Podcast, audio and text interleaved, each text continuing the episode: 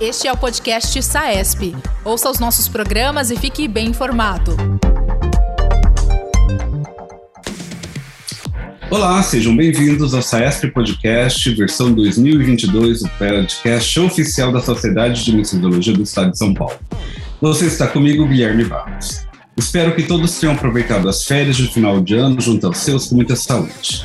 E para começar o ano em nosso podcast da melhor maneira possível, hoje nós vamos conversar sobre o Congresso Paulista de Anestesiologia, o COPA, que neste ano volta a ser presencial. E para isso, ninguém melhor que a professora Rita Cássia Rodrigues, presidente da SAESP, para nos falar sobre este mais que esperado evento.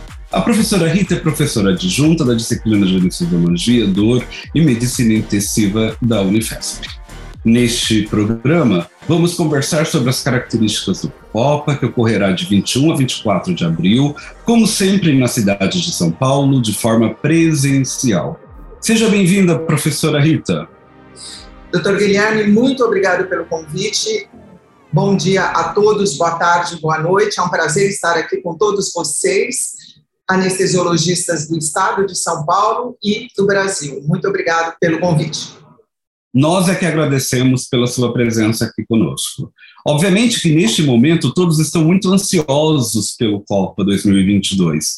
Depois de dois anos sem, sem uma edição presencial, acho que essa é uma grande retomada a uma situação próxima à normalidade. Quais são as suas expectativas, professora, para esse Copa de 2022? Estamos muito ansiosos mesmo. Já estamos trabalhando profundamente para trazer um POPA, como sempre, com muita interação, muita interatividade entre todos, algumas novidades. Estamos, assim, acreditando que teremos o mesmo público de sempre, em torno de 3 mil congressistas, e vários convidados nacionais e internacionais. Os patrocinadores estão todos ansiosos e correspondendo também aos nossos desejos. Estamos muito animados, doutor Guilherme.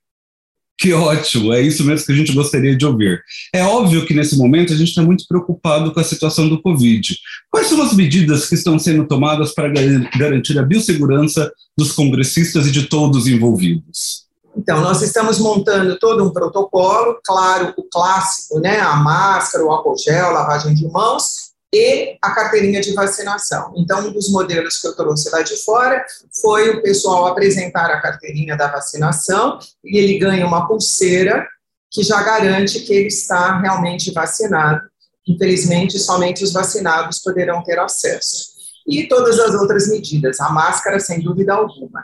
Exceto se até lá, 25 de abril, mudar alguma coisa, a gente acrescenta ou até retira dessas medidas sanitárias.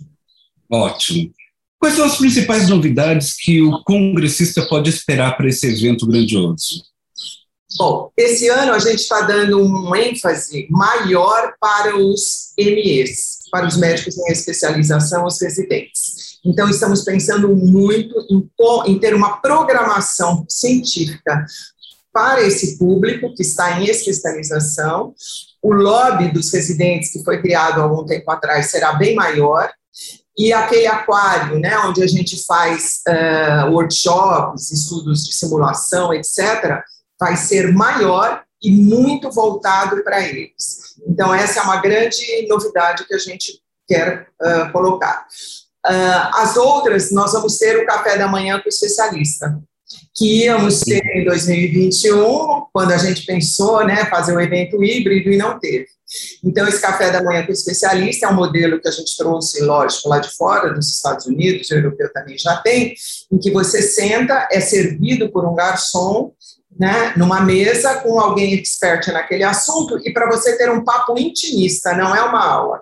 É você contar um caso, tirar uma dúvida, bater um papo, enfim, é, e, claro, com todo o distanciamento, com todos os cuidados, e como eu falei, a vacina. E até lá a gente estuda também, né, se vamos fazer o teste, exigir o teste de antígeno, pelo menos o teste rápido ou não. Isso também estamos em avaliação. Eu imagino que neste ano o Copa vai ser híbrido, como planejado em 2021, ou essa não é a ideia? Não, na verdade, a gente entende que daqui para frente, depois da pandemia 2020, todos os congressos terão uma parte virtual. E nós vamos seguir o que a gente viu na, acontecer na Europa e nos Estados Unidos. O Congresso americano e o Congresso europeu teve uma parte virtual bem restrita realmente para não competir com o público presencial, porque a primazia realmente é para o presencial. Então, teremos sim uma parte virtual, mas já adianto que ela vai ser mais ou menos de 10% a 20% do presencial. A nossa ênfase realmente é no presencial.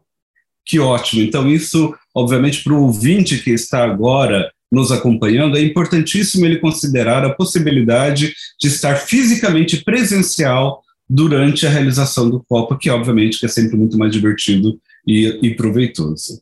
E a participação internacional está sendo prevista? Quantos uh, as pessoas estão, ou melhor, os convidados internacionais estão aceitando os convites para virem ao Copa? Então, já estamos sim, convidamos vários e a, a, os que aceitaram são os americanos. Os europeus ainda estão na dúvida, que realmente uh, não sei exatamente por quê, porque nos Estados Unidos também a crise está grande, né, da Covid, mas nós temos já confirmação de alguns uh, internacionais americanos e um canadense. Uh, europeus ainda não temos, mas os convites foram feitos. Estamos aguardando na possibilidade, ou melhor, na impossibilidade do comparecimento físico desses convidados internacionais, está sendo prevista eventualmente uma participação virtual? Sim, nós já estudamos, nós vamos fazer o mesmo modelo do simpósio internacional. Ele grava a aula e aí nós vamos colocar talvez dois, três, sei lá, a gente ainda está vendo aí, para debater tirar a dúvida da plateia. Então, serão duas pessoas, pelo menos, de renome naquele assunto, para discutir, porque o fuso horário raramente vai permitir que ele que deu aula participe da conversação, da discussão. Então, nós estamos nesse plano B. Obviamente que o valor no, das coisas que a gente adquire, os serviços que nós compramos, é sempre algo bastante relativo, né? Como definir o valor de um congresso tão grande uh, como o Copa?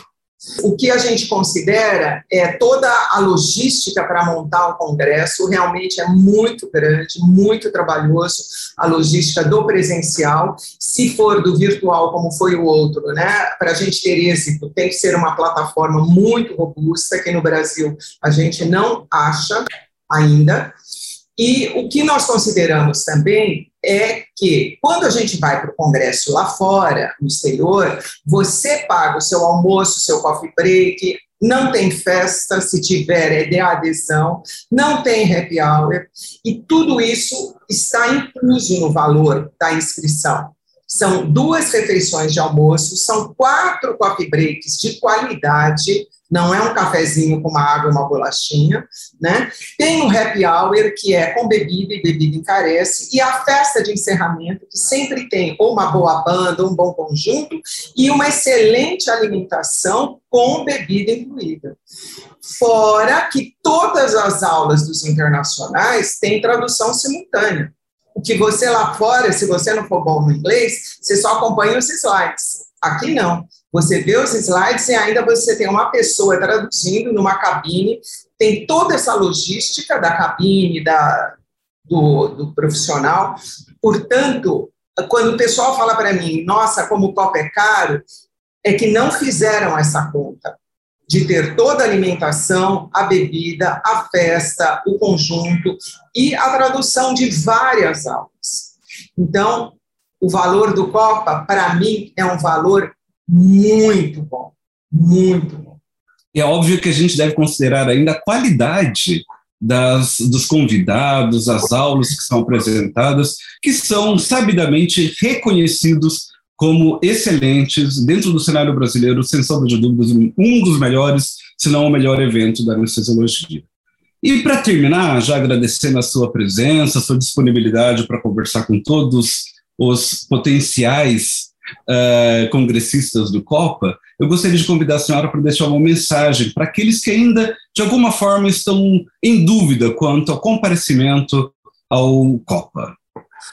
Bom, São Paulo reúne várias coisas boas. Vai ser uma oportunidade ímpar de ver os colegas novamente, de fazer networking, de estar conversando com os grandes patrocinadores e mesmo os menores, não importa, Uh, voltar a ter laços, aquele amigo de Pernambuco que você não vê faz tempo, do Rio Grande do Sul, etc., né, estar ao vivo conversando e poder se deliciar com as coisas boas que tem em São Paulo. Os bons restaurantes, os shoppings maravilhosos, os shows. Então, realmente, São Paulo reúne, um, é um evento, o Copa, que reúne muita coisa boa não dá para perder mesmo. E como você muito bem falou, Guilherme, a qualidade científica. O Copa, desde 2004, quando houve a primeira edição, ele foi lançado para não ser um evento político, né? É um evento científico puro. Ele visa realmente isso, trazer conhecimento, atualização de ponta. Tanto que nós da SAESP temos sempre essas ligações, né? Nós temos vários convênios que a gente chama de MU, né?